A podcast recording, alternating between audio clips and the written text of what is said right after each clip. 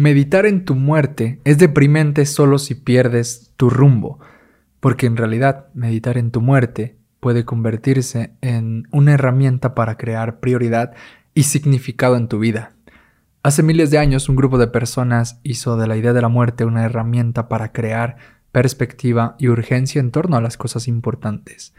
No hay nada nuevo que decir, sabemos que nuestro tiempo en este planeta es muy pero muy limitado, y que la vida es un regalo que vale la pena no desperdiciar en lo trivial y vano. Pero curiosamente, aunque esto suene lógico y bonito, muy pocas personas lo tenemos presente y puede eh, ser por diversas razones. Una de las primeras es por el miedo que da pensar en el final de tu vida. Otra es quizá la angustia que detona ya no poder vivir lo mucho que deseas. Y otra puede ser la depresión que puede surgir del hecho de ya no estar aquí para compartir con los demás, con los, eh, con los seres queridos, con cualquier persona que te gustaría compartir algo. En fin, no es fácil meditar en la muerte y no espero que termines este podcast y lo hagas a diario. Solo quiero que me permitas darte algunos motivos para abrazar tu mortalidad como fuente de vitalidad. Así que no esperes más y quédate aquí en Aprendiz, el podcast donde comparto aprendizajes para pensar y vivir mejor.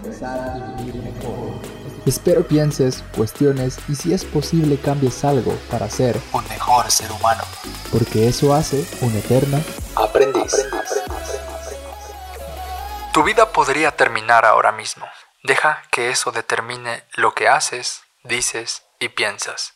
Esto lo escribió el filósofo y emperador romano Marco Aurelio en su diario de meditaciones. Hombres como él y otras personas abrazaron como filosofía de vida eh, lo que en latín se conoce como memento mori, que básicamente significa recuerda que vas a morir. Este recordatorio, más que una invitación a la depresión o al, o al fatalismo, es un motor que puede impulsarte a descubrir un propósito de vida es un simple recordatorio que puede acercarte a vivir la vida que quieres. Y no importa quién seas o cuántas cosas has hecho, quieras hacer o, o puedas hacer. Hoy mismo puedes morir. Hoy mismo se puede acabar todo. Hoy, mañana, muy pronto se puede acabar todo. Y cuando eso pase, ni te vas a enterar, porque efectivamente ya estarás muerto. Yo sé que a muchos les puede generar miedo eh, pensar en esto y si es tu caso, créeme, te entiendo. Eh, yo sé que esto de pronto no, no es para todos, así como ser vegetariano no es para todos. Pero bien, esta filosofía de vida, si te dispones a escucharla o a acercarte atentamente a ella, tal vez puedas aprender algo nuevo y aplicar algo en tu vida para hacerla un poco mejor quizá. Porque en esencia de, de eso se trata todo esto, toda esta reflexión sobre la muerte.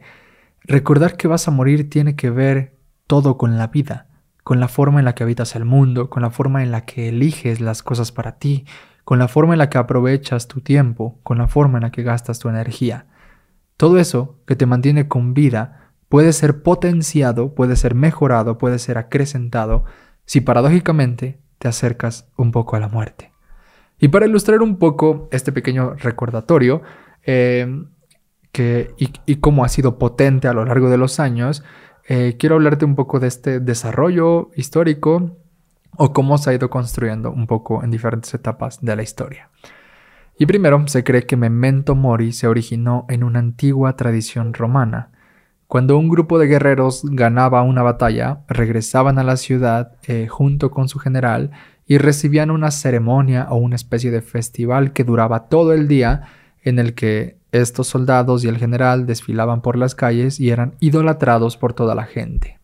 En este desfile, el general iba montado en un pequeño carro que era movido por cuatro caballos, y en el mismo carro, pero detrás del general, estaba un esclavo que le iba susurrando al oído mientras todo el mundo ah, idolatraba, eh, le iba susurrando lo siguiente. Mira detrás, recuerda que eres mortal, recuerda que vas a morir. El esclavo, en este caso, servía para recordarle al general, al vencedor de, esta batalla, que estaba en ese momento en la cima de la gloria, eh, siendo adorado por todos, teniendo como una especie de adoración divina para ellos. El esclavo servía para recordarle que mientras esa adoración, eh, que esa adoración divina pronto terminaría, mientras que la verdad de su mortalidad permanecería. Este ejemplo realmente me parece muy sorprendente porque uno porque es muy común de pronto también escuchar allá afuera que que cuando ganes algo o cuando tienes una victoria en algo, cuando cumples uno de tus sueños, pues eso, como que, como que lo disfrutes, como que lo vivas intensamente, ¿no? Como que lo, dejes sentir, ¿no? Y, como, eh, como que en este ejemplo es curioso pensar cómo, cómo los romanos, eh, justo en, esos momentos de gloria, le instalaban a, a la persona, en este caso al general, un pequeño recordatorio, hey, hey, esto que estás viviendo, esto que está viviendo eh, va, va a terminar. Sí, disfrútalo, pero lo que no va a terminar es tu muerte, ¿no? Y es, es a final de cuentas, yo lo veo así como un método para mantener los pies sobre la tierra. Y este ejemplo tiene mucho, mucha relación con, con lo que el filósofo Michel Montaigne contaba en uno de sus ensayos que había hecho sobre la, cultura egipcia, en la que se dice que también en las celebraciones, en algunas celebraciones egipcias, las más importantes, se elevaba un esqueleto y se cantaba Bebe y sé feliz, porque así serás cuando estés muerto. Es irónico como en una fiesta hay un esqueleto, pero justo los egipcios querían recordarle a su gente de su fragilidad y la fugacidad de ese festival y de su vida. A través de ver el esqueleto y la pronunciación de este canto, las personas eh, no querían pasar por sentado ese momento, no querían que la fiesta fuera así, ah, una fiesta más, no, sino que al levantar el esqueleto, justo las personas llevaban a su mente el recordatorio de la fugacidad y fragilidad de su vida, y eso paradójicamente les hacía bailar y festejar con mayor alegría e intensidad durante toda la fiesta. Bien, otra tradición que valora la muerte eh, es, la, es la budista. Ellos tienen una meditación que se llama Maranasati, creo que así se llama, Maranasati, que significa conciencia de la muerte, la cual es considerada como esencial para la vida. Dicen que ayuda a reconocer justo la naturaleza transitoria de la vida física de uno y nos invita a preguntarnos si estamos haciendo o no el uso correcto de su frágil y precioso valor. Además, Buda decía que de las huellas, eh, la del elefante es la suprema. De manera similar, de todas las meditaciones de atención plena, la de la muerte es la suprema. Y bueno, por si fuera poco, eh, una de las tradiciones más conocidas en todo el mundo, que es la del cristianismo, también tiene a la muerte como un gran promotor de vida. Los cristianos a través de la muerte eh, pretenden alcanzar la vida eterna, este, la mejor vida posible que puedan que podamos tener, ¿no? Según el cristianismo. Y en la propia muerte los cristianos, a través de Jesús, encontraron su salvación y la expresión máxima del amor. Esto es muy, pero muy loco cuando lo piensas de forma literal. Para entender que la muerte de Jesús es una, es una expresión total de amor, tienes, uno, que estar loco, ¿no es cierto? Eh, tienes que tener fe, tienes que tener fe, tienes que saber un poco de teología, tienes que estar inmerso en ese mundo para que la muerte de un hombre sea vista y experimentada como un amor pleno. Esto es muy paradójico porque justo en, alguno, en algún pasaje de la Biblia, que es el libro más leído en la historia de la humanidad, hay un versículo en el que dice, Jesús eh, murió por amor. Esto significa, entre otras palabras, que, la entrega total de su vida es la máxima expresión del amor. Dentro de las muchas cosas eh, que hace Jesús, camino a la muerte, una de ellas es que, bueno, él sabía que iba a morir y en lugar de eh, rechazarlo o evadir esa, esa situación, él decidió dedicar su vida a enseñar, a amar a los otros y a valorar la vida de los otros, por lo menos es lo que se dice, ¿verdad? Y él eh, decidió eso, entregarse por completo. Este ejemplo o este testimonio es el que los cristianos buscan seguir a lo largo de su vida y hacer con ello una vida significativa. Bueno, para terminar este recuento histórico, no podemos no hablar de los principales promotores del memento mori, que se ubican un poco tal vez antes del cristianismo, después de los egipcios, no sé, el punto es que son los estoicos, ¿no? Eh, personas que vivieron, te digo, en la época de Marco Aurelio, en todo este auge de la, de la Atenas, de la Grecia, de, los filósofos, eh, aquellos memorables que tenemos, que te digo, influenciaron al cristianismo, tal vez ellos fueron influenciados por los egipcios, lo que haya sido, en fin. El caso es que los estoicos eran conocidos por ser filósofos, pero con una particularidad de que eran muy prácticos. Buscaban constantemente que su pensamiento y su sabiduría tuviera una aplicación concreta en la vida, que se reflejara en acciones claras. Y en este sentido, los estoicos usaron memento mori para vigorizar su vida, para crear prioridades y significados reales. Trataban cada día como un regalo y se recordaban constantemente que no podían perder ningún momento del día en lo trivial y vano. Entre los principales exponentes del estoicismo está Séneca, que decía, Preparemos nuestras mentes como si hubiéramos llegado al final de la vida. No supongamos nada. Equilibremos los libros de la vida cada día. Aquel que piensa en el final de su vida cada día no le falta tiempo. Este último concepto me, me, parece muy interesante, de no le falta tiempo a aquel que medita en su muerte.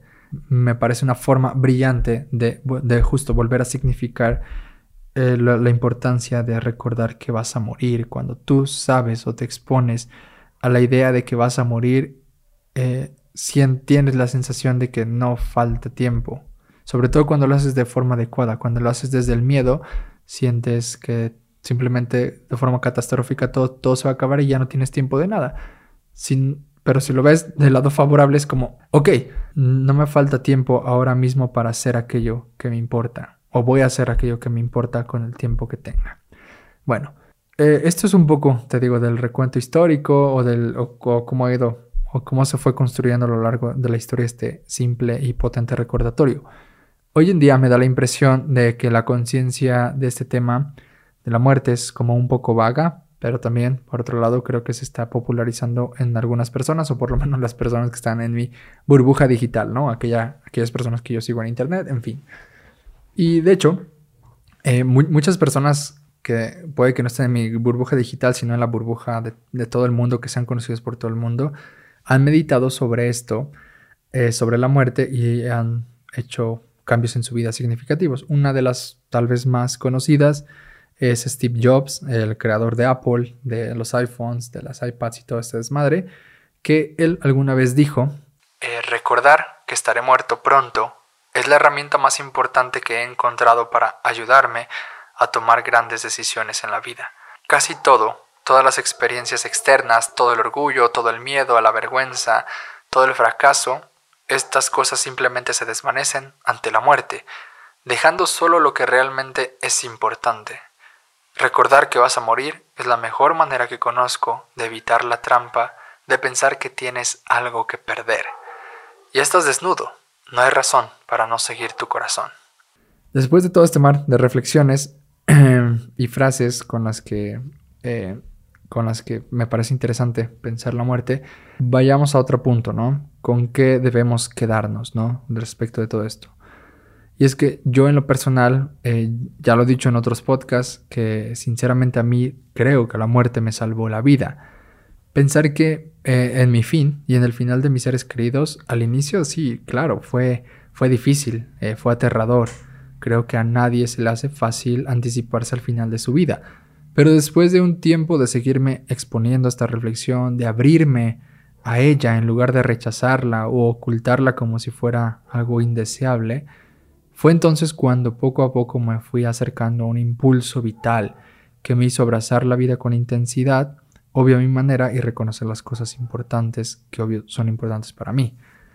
Porque eh, justo en, esta idea de vivir intensamente, muchos pensarían que cuando dices eso, pues se trata de hacer locuras, cosas atrevidas, eh, cosas que pongan en riesgo eh, tu existencia o la de otros, o que incomoden la vida de otros, en fin, se puede interpretar de muchas cosas. En mi caso, vivir eh, la vida con intensidad significa vivir la vida que quiero y que además tengo a mi disposición. Y aquí hay un punto importante, porque entrelazar estas dos cosas son indispensables para generar una buena vida, creo yo, porque si te quedas en la vida que quieres vivir, eh, pues a menudo esa vida que quieres vivir es solo la que ves a través de internet o aquella que sueñas tener o aquella que otras personas tienen, ¿no? Y sí está bien de pronto verlas y, e inspirar, tomar inspiración de ellos, Solo que ya no es tan favorable cuando solamente te quedas ahí, cuando te quedas en lo que quieres tener, sin reconocer lo que puedes o puedes tener o puedes hacer. Yo podría querer la vida de Jeff Bezos, el creador de Amazon, y eso no significa que la pueda alcanzar, porque simple y sencillamente no está dentro de mis posibilidades por, muchas razones, ¿no? Y por, más, y por más pendejo que suene, este ejemplo es real. Es muy probable que no vayamos a vivir toda la vida que queremos vivir, sobre todo si no tomas en cuenta lo que puedes hacer y lo que puedes tener. Yo he encontrado mucha, mucha satisfacción y felicidad reconociendo más lo que puedo hacer y tener que lo que quiero tener y hacer. Y es que lo que quieres tiene que ver con tu deseo, y los deseos son infinitos y además insaciables.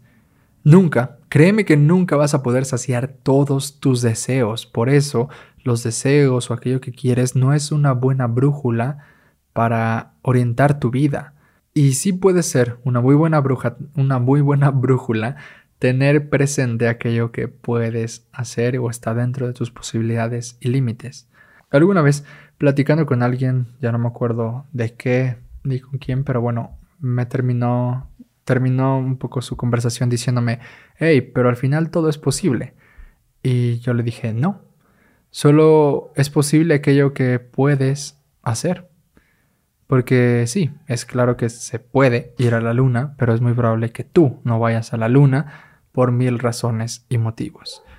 Bueno, quizás sí, ¿no? Quizás una persona que ve el vaso medio lleno me diga que sí, esa persona puede ir a la luna si hace esto, bla, bla, bla, bla, bla, bla. O sea, hoy podemos discutir muchas de estas cosas, pero la verdad es que, o sea, yo creo que el, el 99% de las personas que cree que puede ir a la, una, a la luna no va a ir porque no estamos viendo viajes cada hora, así como salen los autobuses de Ciudad de México a Guadalajara o Monterrey, los aviones a la luna no salen en esa, en esa frecuencia. Y las personas que llegan a la luna o que pueden ir a la luna son literalmente menos del 1%. Por eso me atrevo a decir que muy probable que aunque es posible ir a la luna, es, es posible que tú nunca vayas a la luna. En fin, creo que me estoy explicando lo que me quiero, a lo que, a lo que creo que me quiero. En fin.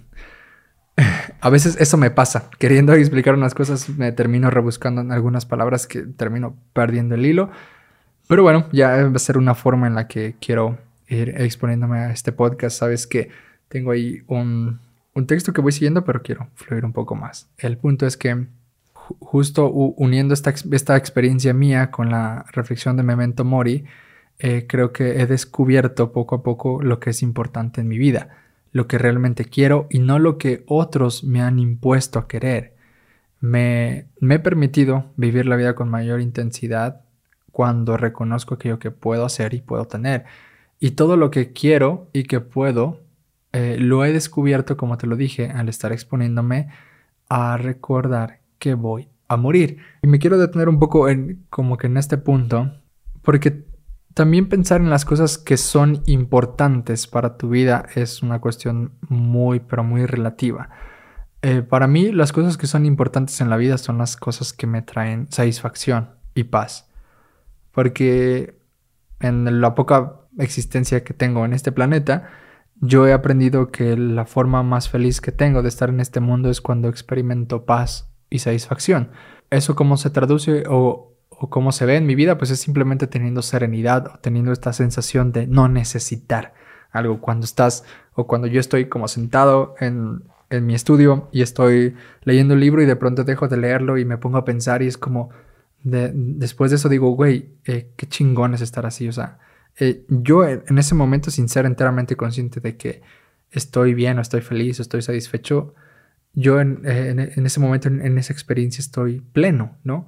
Y para mí esas son las cosas importantes. Yo lo que busco o lo que me ha permitido descubrir la reflexión de, mi muerte es, es eso importante, es que yo no quiero estar con personas que me priven de la paz, yo no quiero estar en situaciones que, que, me, que me quiten la paz, que me generen solamente angustia, solo por perseguir algo, yo no quiero estar eso, también persiguiendo cosas que creo que son buenas, por eso mantengo este lado crítico. La muerte eh, justamente me ha hecho pensar como creo yo con un mayor criterio respecto de las cosas que pido o que busco. Y, creo que también a partir de la muerte viene esta frase que, que tengo ahorita como como eslogan de vida, como mantra, podríamos decirlo, que es busco claridad.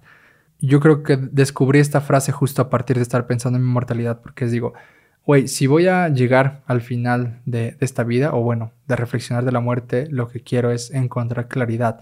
Claridad para saber qué es lo importante, ¿no? Qué es lo, qué es aquello que, que genuinamente vale la pena eh, vivir o experimentar. ¿Dónde es donde vale la pena gastar mi tiempo, mi energía, mi riqueza, todo lo que yo tengo, ¿qué es eso? ¿Qué es eso importante donde, donde vale la pena estar? Y he llegado a ese punto justo de estar pensando, güey, te vas a morir, ok, me voy a morir y ya lo estoy como interiorizando un poco más, ok, hay que buscar claridad para saber en este pequeño tránsito qué hacer o cómo vivir mejor.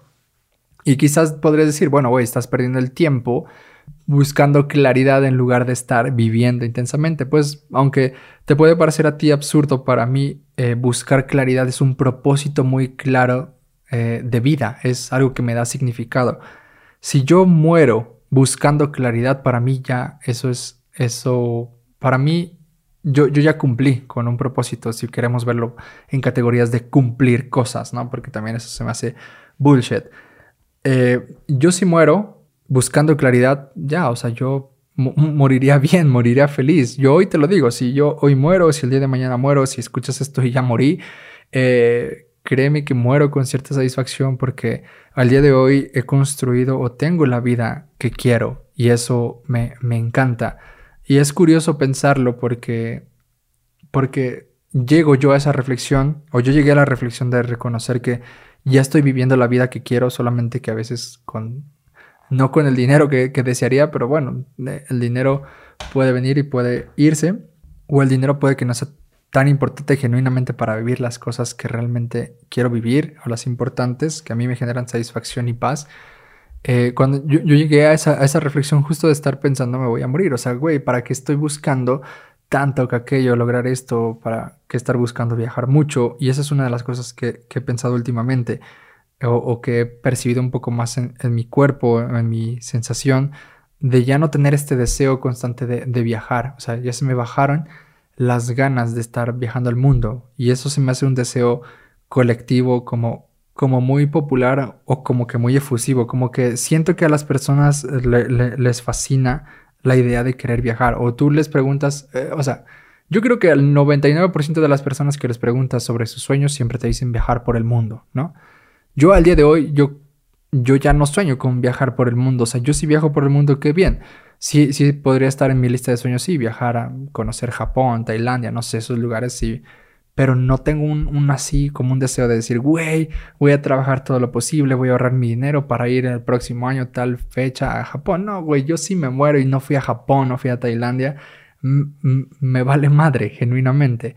Y eso yo lo he descubierto gracias a acercarme un poco a mi mortalidad, porque dije, güey, eh, si bien yo no he viajado por todo el mundo, ya viajé a algunos países eh, de Europa, y hice un viaje breve, un viaje que no, no me gustó. En fin, luego tal vez hablaré de eso, pero bueno, el punto es que ya conozco ciertos lugares de, de, Europa, ya fui a Perú, a Chile, en fin.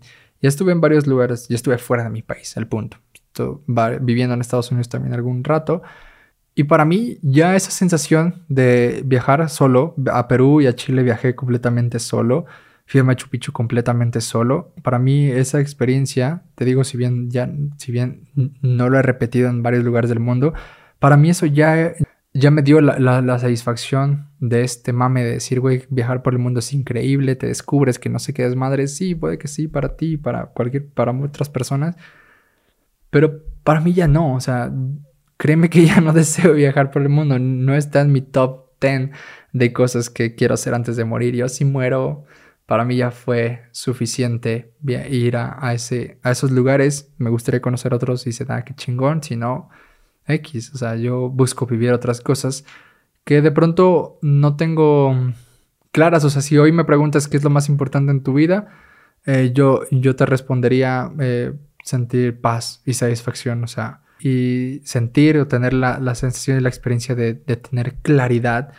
en lo que hago, ¿no? En lo que hago, en lo que siento, en lo que pienso o propongo. Ya, o sea, he tratado de justo de, de, reducir, no sé si mis deseos hacia estas cosas que a mi parecer Mm, son fundamentales o son importantes, pero en fin, lo que pienses no, no, no importa. Yo en este momento de mi vida creo que eso es lo importante y afortunadamente ya lo estoy viviendo, ya lo estoy experimentando y, estoy constantemente buscando vivir en satisfacción y en paz eh, todos los días de mi vida sin dejar de lado como todo eh, retos creativos o retos profesionales, cosas que también pues, debes hacer para mantenerte con vida, en fin. A lo que voy es que todo esto ha surgido, o esta persona que soy y que me, gusta, la persona que soy ahora, ha surgido a partir de la reflexión de, güey, te vas a morir. ¿Qué vas a hacer? ¿Qué quieres hacer? Y en serio, yo te invito a exponerte esto. Porque a lo final lo que quiero llegar, eh, sobre todo en este año, que, surge como una, una, nueva oportunidad, como un año lleno de esperanza, donde, donde vas a ahora sí poder vivir con mayor intensidad luego de tanta eh, fragilidad impuesta a fuerza en nuestra vida durante los años anteriores. Eh, ante todo esto, y también que creo que Internet está cultivando como esta sensación de eternidad, cuando tú publicas un video o un podcast o algo que pones en Internet, hay una cierta sensación de que eso va a permanecer por los siglos de los siglos o que estás dejando como tu huella ahí. O, o, también todo este lado de la ciencia, de la salud, que quiere hacernos vivir un poco más, en fin, y tener esta nuevamente sensación de eternidad. Eh, creo que justo en estos momentos donde todo parece iniciar y sobre todo este podcast siendo, por eso me, me gustó o quería iniciar este año así, ¿no? En, un año donde se despierta mucha esperanza, mucho, muchos anhelos, muchos sueños, muchas, muchas sensaciones así de vitalidad. Creo que justo en este momento vale la pena eh, decirte a ti mismo, hey, te vas a morir. ¿Qué quieres hacer? ¿Qué quieres pensar? ¿Cómo quieres vivir? ¿Qué es lo importante? ¿Dónde y cómo vas a gastar tu tiempo, energía, eh, riqueza? En serio, te invito a exponerte a tu mortalidad y a que descubras qué es lo que surge en ti cuando te acercas a ella. ¿Te da miedo, te da angustia, te deprime? ¿Qué es lo que pasa en ti cuando piensas en la muerte? Y si no es grato para ti hacerlo, te recomiendo en serio eh, que lo vuelvas a intentar, vuélvelo a hacer y vuélvete a exponer las veces que sea necesario a, esta reflexión de la muerte, porque estoy seguro que en la medida en la que te abres positivamente a la muerte, podrás encontrar algún propósito y significado en tu vida. Si tú siempre te has preguntado cómo, eh, cuál es la clave para encontrar propósito de vida o significado de tu vida o el sentido de tu vida, exponte a la muerte. Sé que no es la única vía, pero es por lo menos la que a mí me ha servido para encontrarlo. Y es que aunque no lo queramos, la única verdad, la verdad fundamental, la verdad más verdadera del mundo con la que nacimos el primer día que llegamos a este planeta fue esa, que nos vamos a morir, que la vida que hoy tienes va a terminar y que la vida de también tus seres queridos va a terminar y en ese sentido merece que inviertas toda tu energía, tu tiempo, tu riqueza en aprovecharla de la mejor manera que tengas. En fin, recuerda que vas a morir no pierdas el tiempo y mientras tanto sigamos aprendiendo. Chao.